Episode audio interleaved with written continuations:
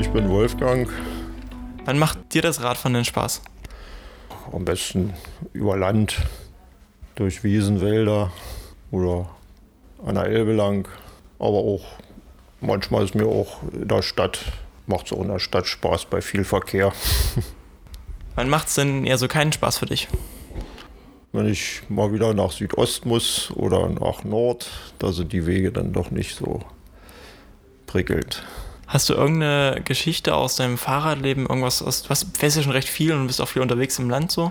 Irgendwas, was du uns erzählen könntest? Mir fällt eine schöne Tour ein, da hatte ich mal, bin ich mal Wege abgefahren in der Altmark und dann wurde das natürlich im Winter schnell dunkel.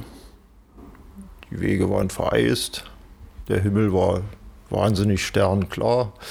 Man konnte zwar kaum noch erkennen, wo man auf diesem Betonspurweg, ob man auf dem Betonspurweg drauf ist oder schon wieder daneben fährt. Aber der Sternenhimmel war ganz toll. Rundherum war weit und breit kein Mensch. Es war einfach schön.